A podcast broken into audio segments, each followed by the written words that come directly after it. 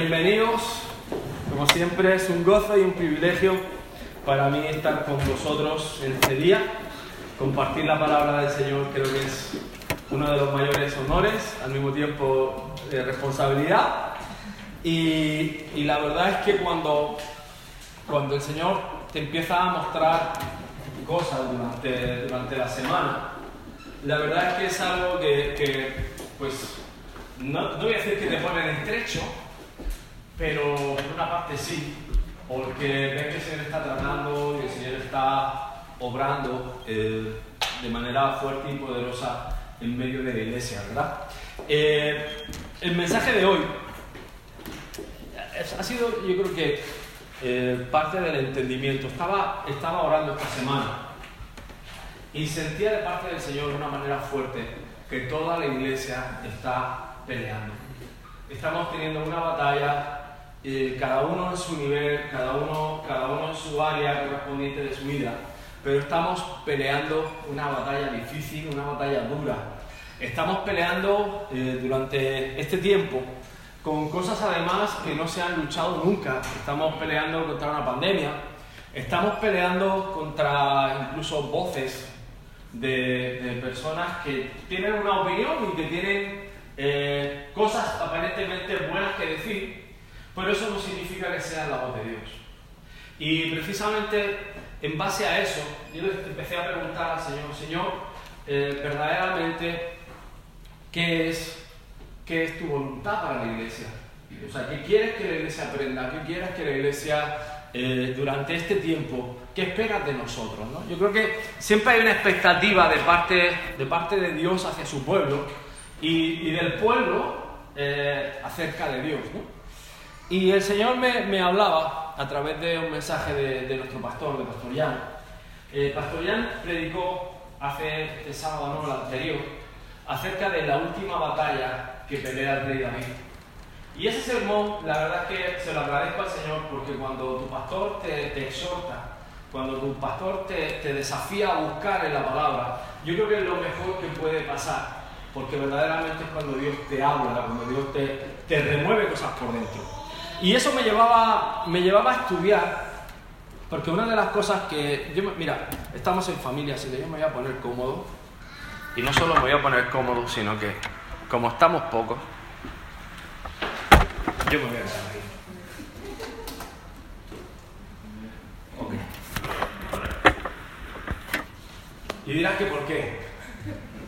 Lo que te quiero compartir en esta mañana, la verdad es que lo, lo estaba compartiendo en, el primer servicio, pero siento que me ha faltado tiempo, siento que, que, me he quedado corto.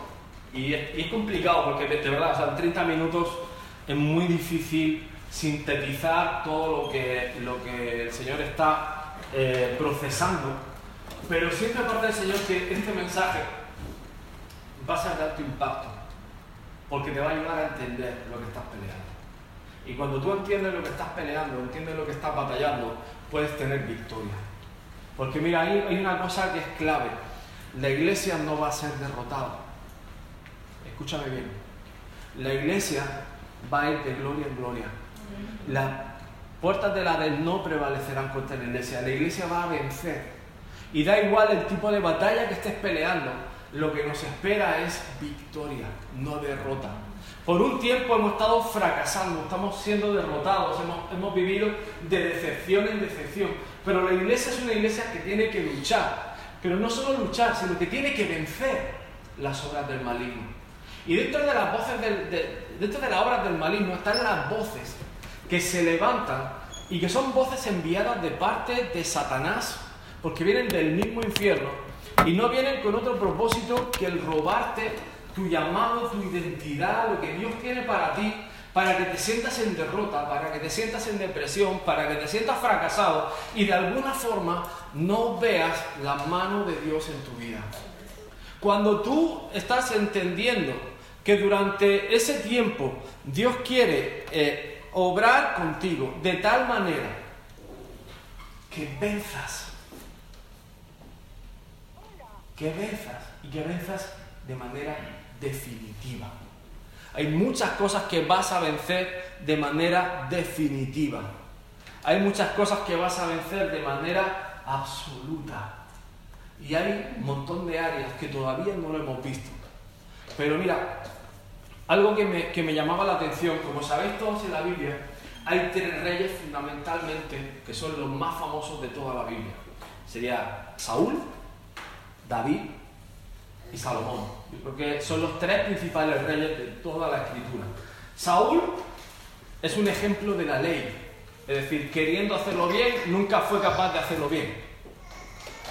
Pero lo escogió el pueblo, lo escogió, eh, fue ungido por Samuel y tuvo su función. Es decir, durante un tiempo la ley sirvió para exponer el pecado del pueblo, pero la ley no salvaba. El tema con David es que David tuvo que pelear desde jovencito con osos y leones. Y David es un tipo de la iglesia. Es un tipo de la iglesia porque David no pudo construir el templo, sino que David tenía la presencia de Dios, lo que era el arca, en una tienda, con una cortina muy sencilla, y estaba su trono delante de la presencia de Dios. Era rey y sacerdote al mismo tiempo.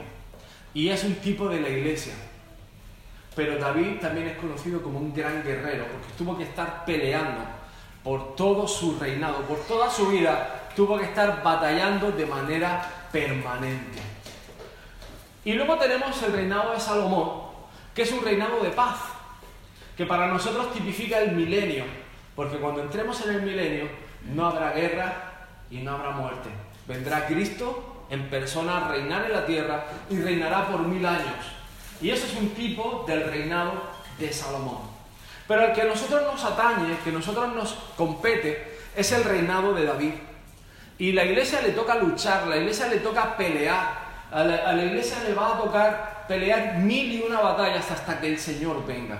Pero, como he dicho, sabemos el final desde el principio. Y el final de la iglesia es un final triunfante. Es un final glorioso, es un final de vida, de resurrección, de poder, de sanidad, de milagros. El final de la iglesia es un final lleno del poder de Dios. Así que tenemos que identificar el reinado del rey David como un reinado de los tiempos de la iglesia. Y desde el principio, David ya estando solito en, su desierto con sus ovejitas, le tocó pelear con osos y con leones. Y yo explicaba esta mañana que verdaderamente muchas veces nuestros chicos están solos en ese desierto llamado escuela, llamado eh, instituto, llamado guardería o llamado universidad.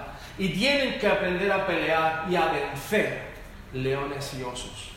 Solo con la mano del Señor solo con la fuerza que Dios nos da. Mira, habrá momentos que probablemente se sientan solos, porque como papás o los hermanos nos van a fallar, porque David tuvo que pasar por eso. Su papá lo tenía como el pequeño y el papá lo mandaba a cuidar las ovejas, lo menos importante de la casa, ahí estaba David.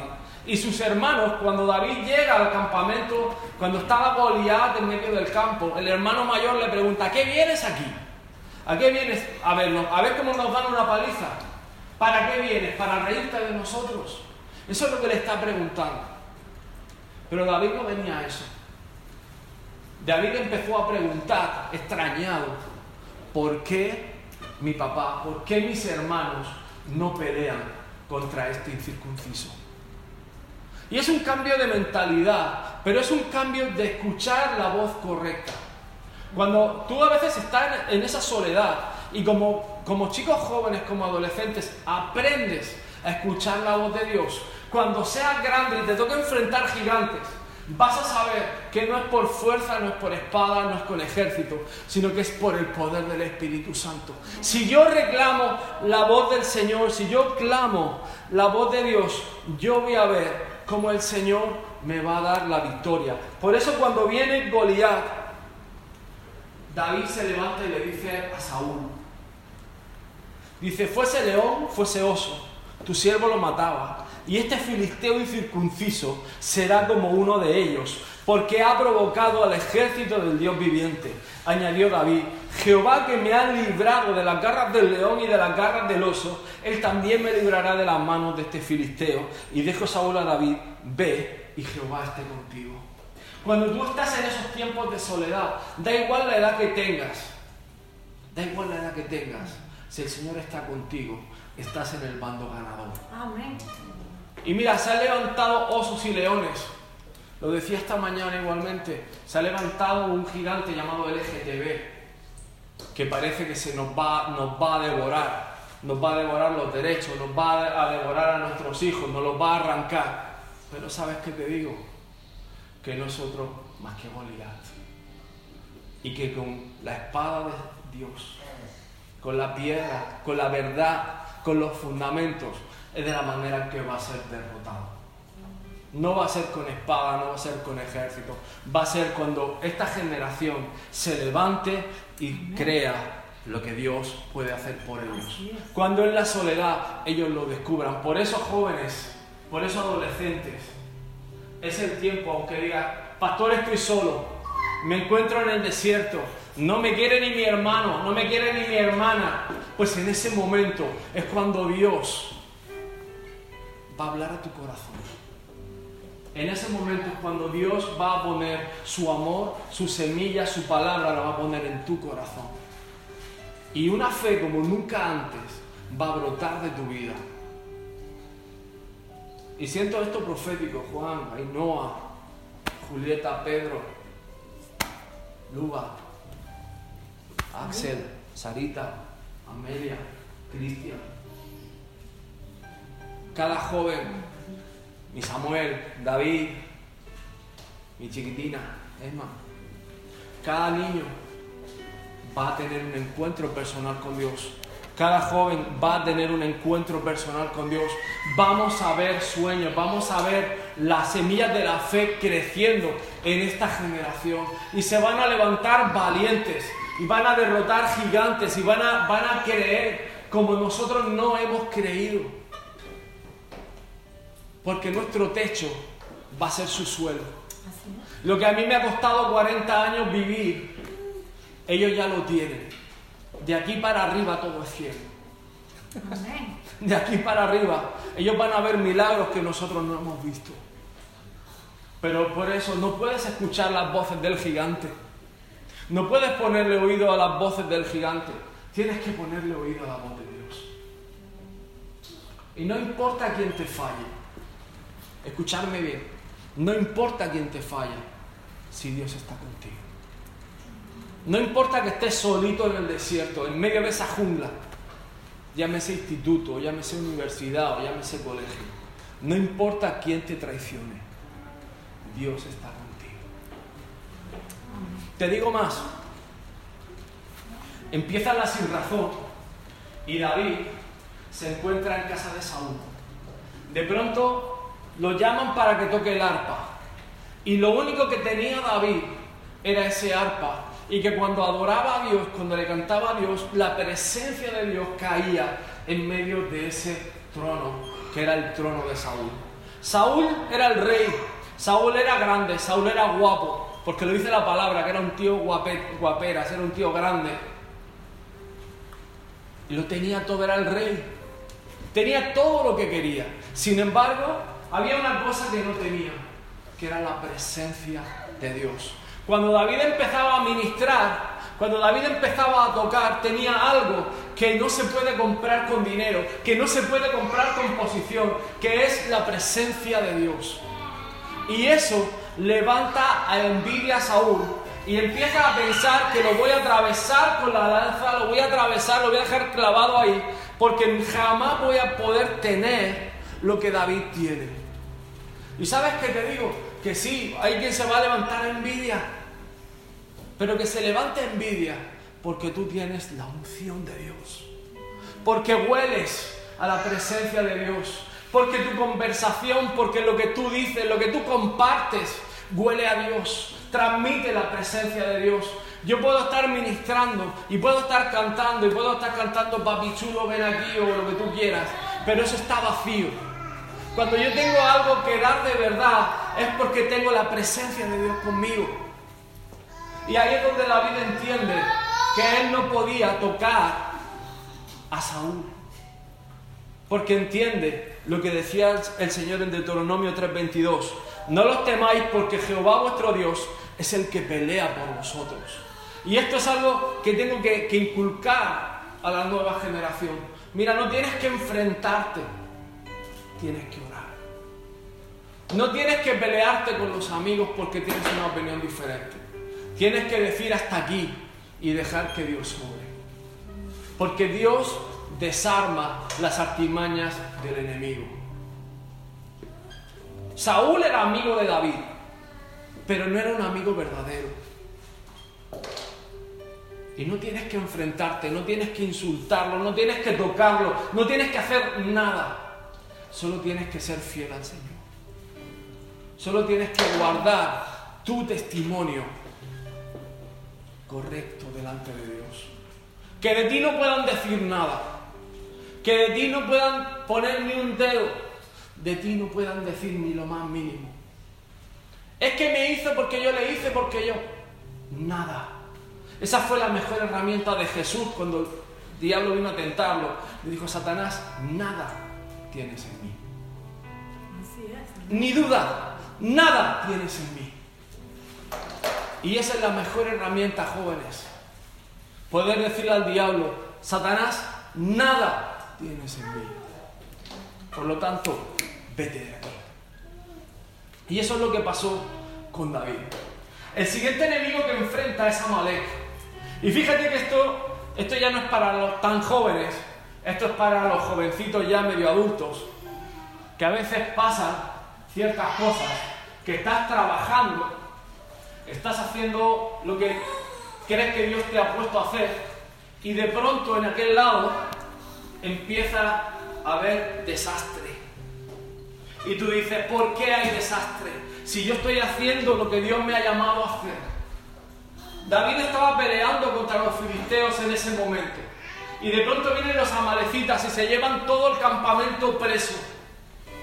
Pero, y ahora empiezan las preguntas, Señor, pero si yo estoy haciendo tu voluntad, ¿por qué permites que pasa eso?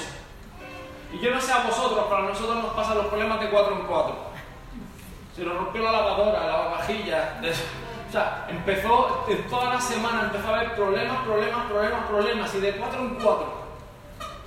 Y tú dices, pero Señor, si estoy haciendo tu voluntad, ¿por qué me pasa esto? Pero te voy a dar la clave.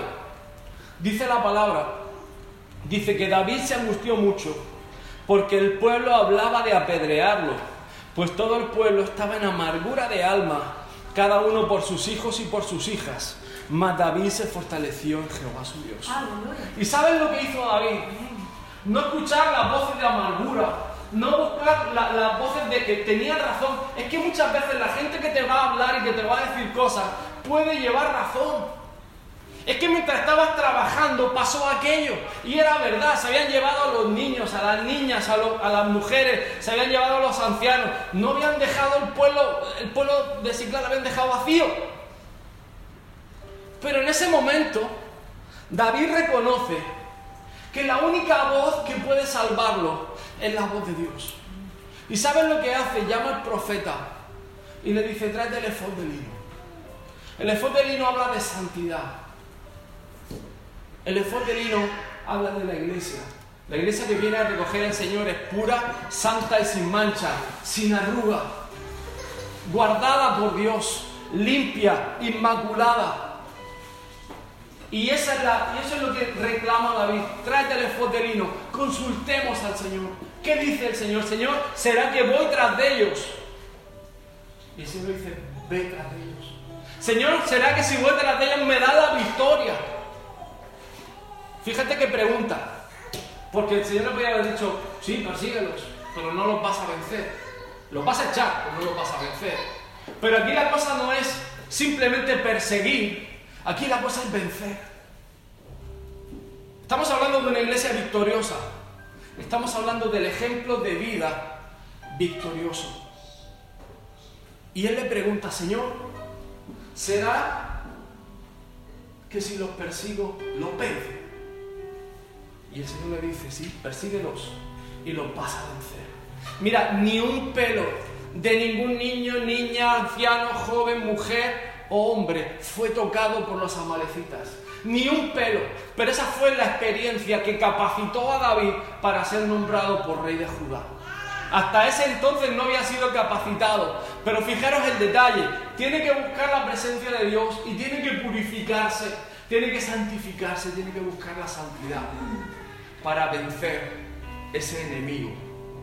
Además, un, un, enemigo muy particular, porque estás viendo que estás trabajando las cosas de Dios, pero al mismo tiempo el enemigo está tomando ventaja.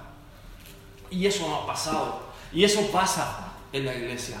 Y te decepcionas. Y te, da amargura. Y te da amargura de alma. Y te da depresión. Y te da hasta, hasta cagalera, perdóname. Se te revuelve la tripa. Pero no entendemos por qué peleamos a Malek. Cuando el Señor nos dice, santifícate.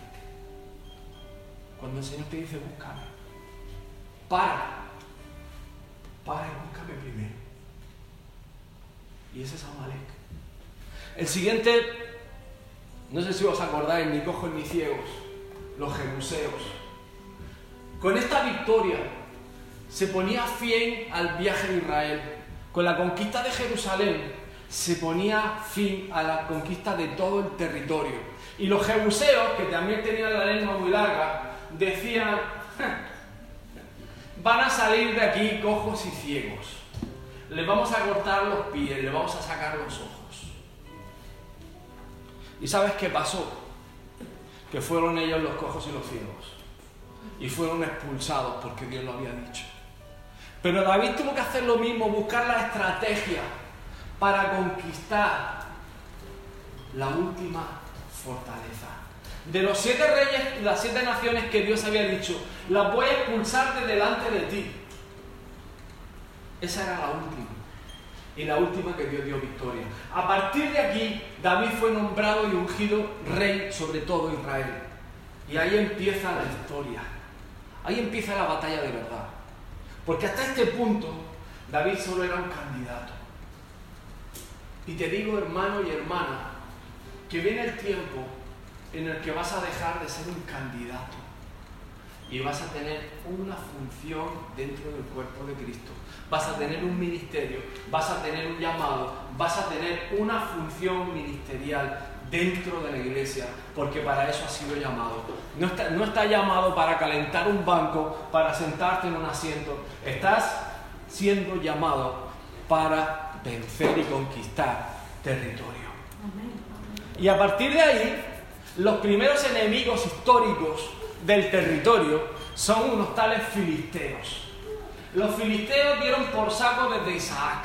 Los filisteos tapaban los pozos del agua viva porque sí, por envidia, por jorobar. Y te vas, lo primero que te vas a encontrar, nosotros cuando abrimos la iglesia, lo primero que nos preguntaron, ¿y quiénes sois? ¿Y de dónde vienes? ¿Y qué te crees? ¿Que porque estudias en Estados Unidos Dios te ha llamado? ¿Estás loco? ¿Vas a montar una iglesia en Almería? ¿Con qué dinero si la gente no te apoya? No tienes a nadie, ni tu familia. Los filisteos a tapar pozos.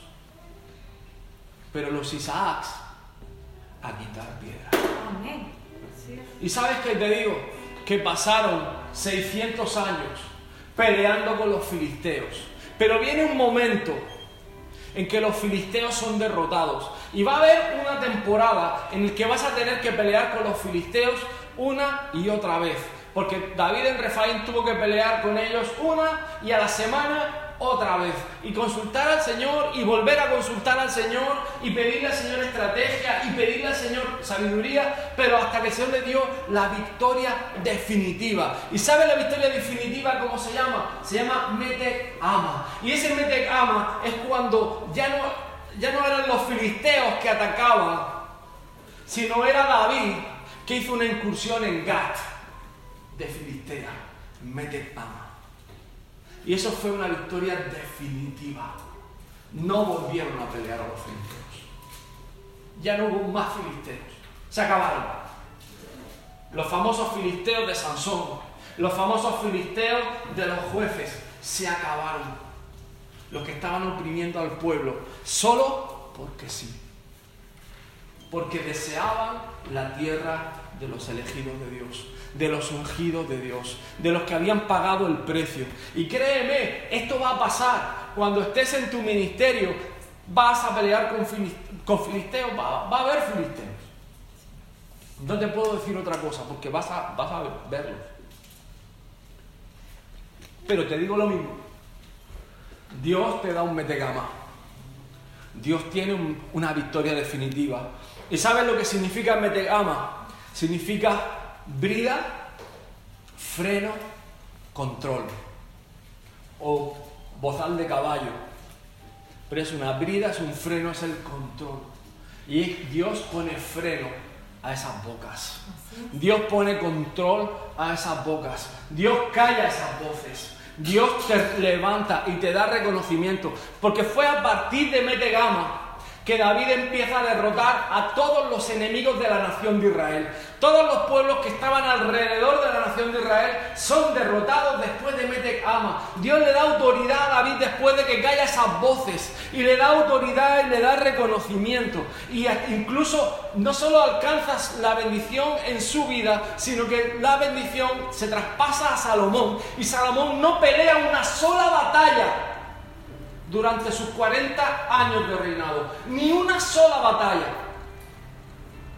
Porque su papá, David, la había peleado todas. Y las había vencido. Por eso quiero recordar que David es un tipo de la iglesia. Y que la iglesia va a vencer cada batalla. Cada batalla. A partir de ahí empiezan los parientes. Moab, como sabéis, David, descendiente de Abraham, Moab, descendiente de Lot. Son las rebeldías, son las rencillas. Pero hay algo curioso.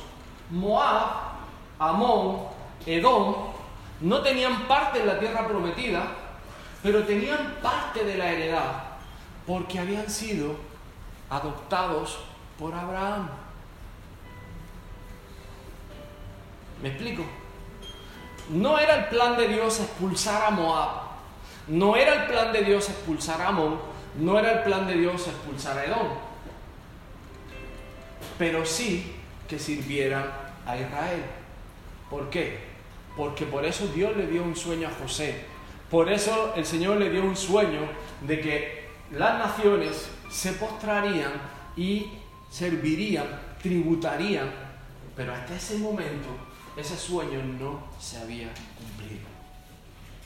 Ese sueño de José no era simplemente para sus dos hermanos. Ese sueño era para el resto de naciones. Pero claro, sabiendo que tienen que estar ahí, muchas veces en nuestro ministerio vamos a pelear con las voces de familia que no te dejan pasar como hizo Edom, como hizo Moab, que te dicen, vas a pasar, pero vas a pasar por el valle más pedregoso, más espinoso y más difícil. Yo no tengo nada en contra, pero no te lo voy a poner fácil. Ahí está el valle de Efer, ahí está el, el valle de Refaim, ahí está el valle de la sal, por el momento más seco, por el momento más duro, por el camino más difícil familia te lo va a poner difícil. Pero David retó a Moab. Y no solo lo venció, sino que Dios le dio una, una victoria igualmente definitiva, porque Dios juzgó a Moab. Luego se levanta Asiria.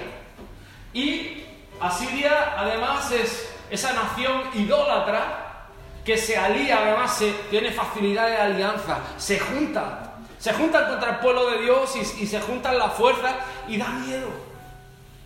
Porque dice, es más grande que yo, es mucho más fuerte, parece que hay cuatro o cinco que van en contra mía y empieza a temblarte las piernas, empieza a temblarte todo el cuerpo. Pero es curioso lo que Dios hace. Y te lo leo, 2 Samuel 8.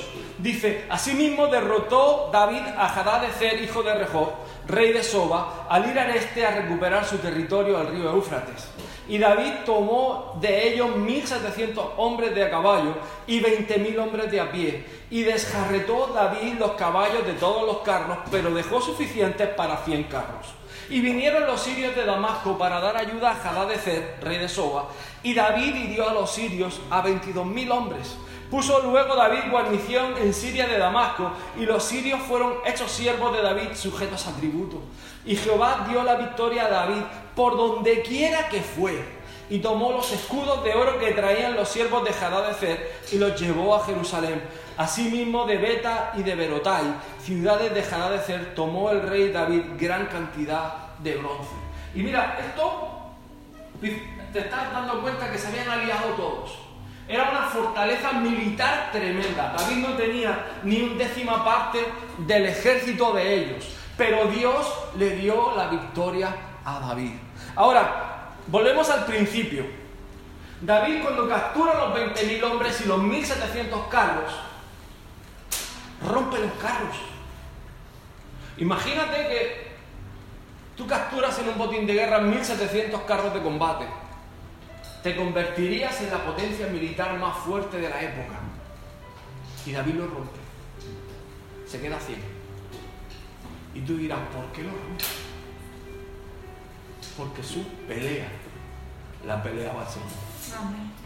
No es con espada, no es con ejército, es con su Santo Espíritu. Y los hombres, 20.000 soldados. Estamos hablando de la época de la edad de bronce. 20.000 soldados era un disparate los vence, los hace presos y los quita de en medio. Los escudos que fueron llevados al templo eran escudos de oro. ¿Y sabes por qué fueron al templo? Para que el pueblo cuando llevaba su servicio, cuando llevaba su ofrenda, cuando llevaba su adoración a Dios, vieran que Dios era el que vencía las batallas. La riqueza no era para David, la riqueza era para el Señor y todo tesoro era consagrado para Dios, porque la victoria era del Señor, por lo tanto la, la bendición era del Señor. Y con el bronce lo mismo, todo era dedicado al templo de Dios. Y Dios le dio victoria por todo lugar, porque su riqueza, su fortaleza era de Dios cosa que vencía, cosa que consagraba, cosa que, traía, cosa que entregaba al Señor. Y Dios le aumentaba. Y eso es un principio que nosotros a veces nos creemos administradores de la riqueza de Dios. Y no es así. nuestro corazón debe estar en consagrar todo lo que nos es dado al Señor para que Él lo pueda redimir, para que Él lo pueda bendecir, para que Él lo pueda multiplicar. Pero el, el principio es diferente. ¿Quieres vencer? Consagra. ¿Quieres multiplicación? Trae al templo lo que tienes que traer al templo. Trae tu vida al templo. Trae tu causa delante del Señor y deja que Él obre. Y por supuesto, no jugó con la idolatría. Otros reyes se quedaron con algunos dioses. Otros reyes se quedaron con algunos ídolos. Otros no derribaron las estatuas de acera o las estatuas de Baal, pero David se cargó todas, una por una. Dios erradicó la idolatría durante el tiempo. Y es más, no se alió con nadie. No se alió con nadie. Ni con su Tito Esaú o los edomitas. Porque a partir de ese momento, querida familia, David era el rey de todo. Y de lo que no era rey, era gobernante. Pero David dice la palabra que hizo justicia y que mostró al Señor en todo. Y esa justicia, incluso con aquellos que eran sus siervos, trajo bendición a su vida. Edom habla de un plato de lentejas por una primogenitura. Edom habla de algo que quieras cuando quieras, algo que te apetezca, que no pasa nada. Eso es lo que habla Edom. Pero David derrotó a Edom. Y no solo derrotó a Edom, sino que dijo, yo voy a servir a Dios. David es conocido por Betsabé, porque pecó, porque mató a Urias y porque cometió adulterio. Pero esto habla más claramente y más fuertemente de que el perdón de Dios, cuando hay un corazón arrepentido, hay una restauración genuina. David fue restaurado en todo, en todo. Y su pecado fue perdonado. Pero su corazón fue recto y transparente delante del Señor. No hubo nada oculto. Él expuso su corazón, expuso toda la maldad que había en él, toda la, toda la culpa que había en él, la puso delante del altar de Dios. Y estuvo clamando por perdón y por arrepentimiento. Y se cumple la palabra. Si, si, si mi pueblo se humillara y me buscare, si inclinara su rostro, yo perdonaré sus pecados y sanaré su tierra. Y lo vemos con David, Dios sanó su tierra, Dios sanó su descendencia, Dios sanó su heredad, Dios lo multiplicó y Dios lo bendijo, pero porque vivió el arrepentimiento genuino. Y aunque podía, no vivió como le dio la gana. Hay dos experiencias más, que son la de Absalón y la de Adonías, dos de sus hijos. Absalón, como sabéis, se rebeló y eso fue desastroso para el corazón de David. No solo usurpó el trono, sino que encima tomó la casa de, David, tomó a sus mujeres, a sus concubinas. Y eso fue, yo creo que un golpe muy duro para David. Y la última batalla que peleó fue el Cid. Pero aquí hay una clave que creo que es estupenda. Porque si hablamos de que David es un tipo de la iglesia y de una iglesia victoriosa, el Señor Jesús nos avisa y por haberse multiplicado la maldad, y créeme que en el tiempo de Absalón se multiplicó mucho la maldad, el amor de muchos se enfriará. Y el corazón de David, siendo ya viejo, se enfrió. No solo se enfrió su corazón, se enfrió su cuerpo. Pero dice la palabra, Primera de Reyes 1, 1, 4, que cuando el rey David era viejo y avanzado de días, le cubrían de ropas pero no se calentaba. Y le dijeron, por tanto sus siervos, busquen para mi señor el rey una joven virgen, para que esté delante del rey y lo abrigue, y duerma a su lado, y entrará en calor mi señor mi rey. Y buscaron a una joven hermosa por toda la tierra de Israel, y hallaron a Abisac, namita Y la trajeron al rey, y la joven era hermosa, y ella abrigaba al rey y le servía pero el rey nunca la conoció. Esa tsunamita es el tiempo que nosotros estamos viviendo. Es el tiempo de transición entre David y Salomón. Porque luego Salomón sí conoce a la tsunamita. Y en Cantar de los Cantares, Salomón habla de la tsunamita. La tsunamita es un tipo de la iglesia y Cristo nunca conoció a la iglesia porque Cristo murió antes de la iglesia y vendrá a desposar a su esposa cuando Él venga. Pero hasta ese entonces no conoce a su esposa. ¿Me explico? Pero fíjate que están buscando a la tsunamita, que es una joven, virgen, pura y sin mancha, por todo Israel. No podía ser cualquiera. Tenía que ser una joven escogida igual que la iglesia. La iglesia no puede ser cualquiera. La iglesia tiene que ser escogida. Y en, y en el corazón de cada uno de sus hijos de la iglesia, cada corazón de cada uno de nosotros, Dios ha puesto una cosa muy especial que es el fuego de Dios. Por eso dice la palabra que cuando yo bautizare, voy a bautizar con Espíritu Santo y fuego. Y ese fuego que estaba en avisar es el fuego que calentaba al rey.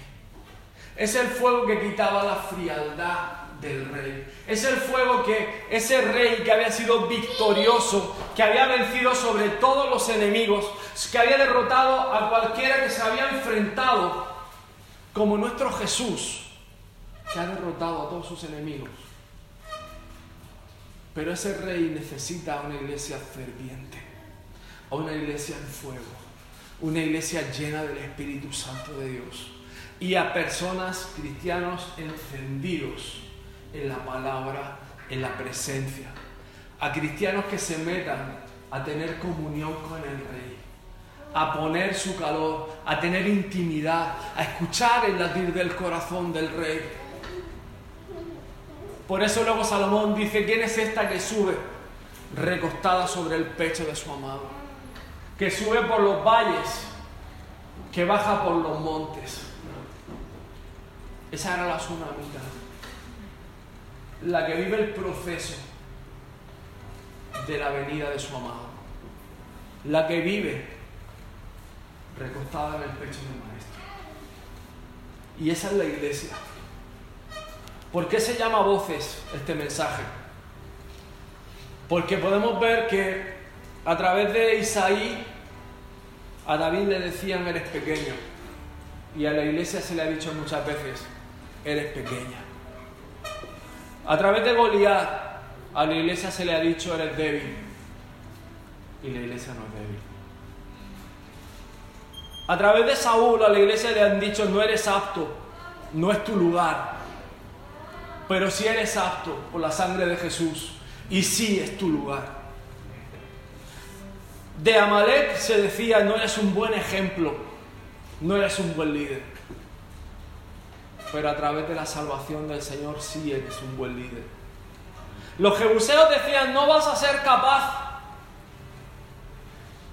Pero el Señor decía todo lo contrario. Los filisteos decían, esto no te pertenece.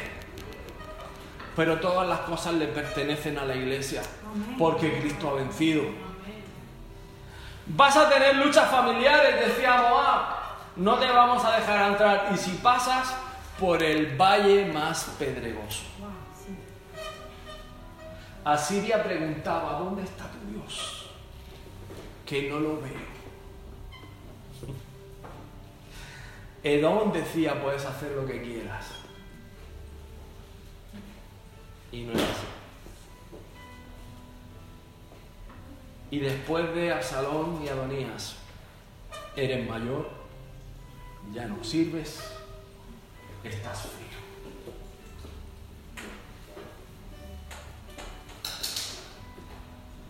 ¿Qué voces vamos a escuchar? ¿El de la iglesia triunfante? el de la voz de Cristo llamando a su esposa. Vamos a escuchar la voz de Dios clamando por arrepentimiento, por salvación. O vamos a escuchar a todos estos señores de aquí. ¿A quién vas a escuchar? ¿Qué te está hablando Dios a tu corazón en esta mañana? ¿A quién vas a poner oído? ¿A, quién, ¿A qué voz tiene autoridad? Porque mira, estos son no solo territoriales, sino que son gobiernos.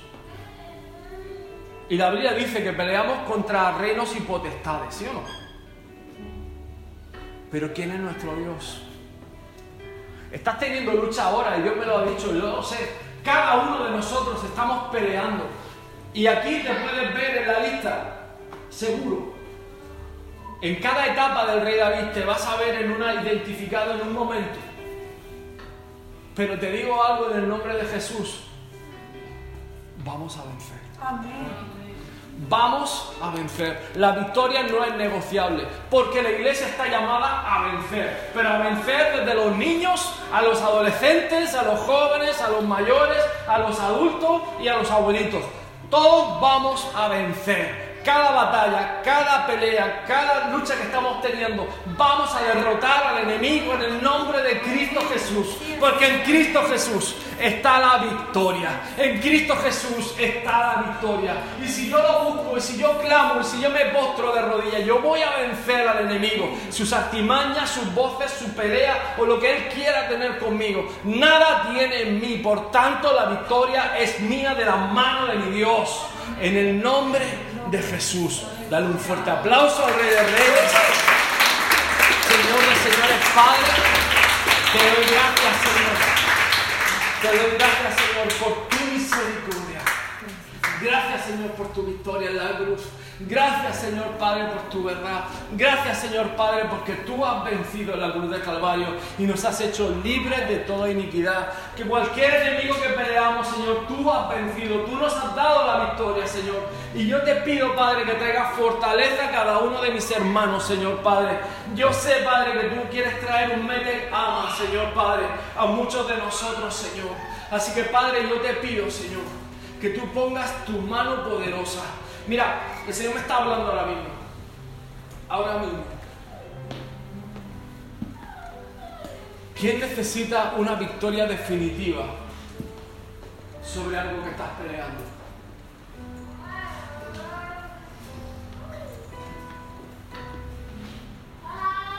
¿Solo hay una persona que necesita una, una victoria definitiva? Bueno, ya vamos por tres. Hay cuatro hay cinco, hay seis. Vale. Digo, a lo mejor me estoy volviendo loco, ese no me ha hablado, pero creo que sí me ha hablado. Esta semana, escúchame bien, vive el Señor. Esta semana se rompe. Esta semana vas a orar y con autoridad vas a conquistar Esta semana tu oración va a cambiar. Ya no te vas a defender de los filisteos. Vas a bajar a Gat, espiritualmente hablando, y vas a derrotar, vas a tomar la autoridad que no has tomado. Y si no sabes cómo hacerlo, me llamas, voy a hablar contigo. Pero va a haber victoria definitiva, porque hay unción para eso hay unción para eso. Te digo algo, los filisteos se van a querer levantar hasta que no hagas un metecama.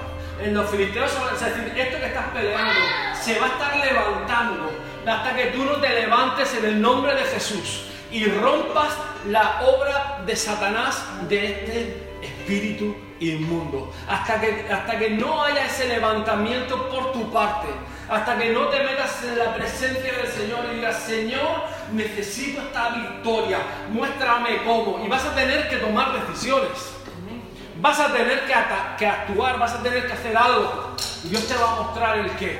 Por eso te digo, hermano y hermanita mía, que si necesitas ayuda, búscanos. Porque vienen momentos de Yo no, mira, no rehuso la pelea, la pelea no es negociable. Vamos a estar que pelear porque es, nuestra, es nuestro lo que nos toca. Le toca a la iglesia pelear, vamos a pelear. Pero vamos a vencer. Yo estoy cansado de, de derrotas.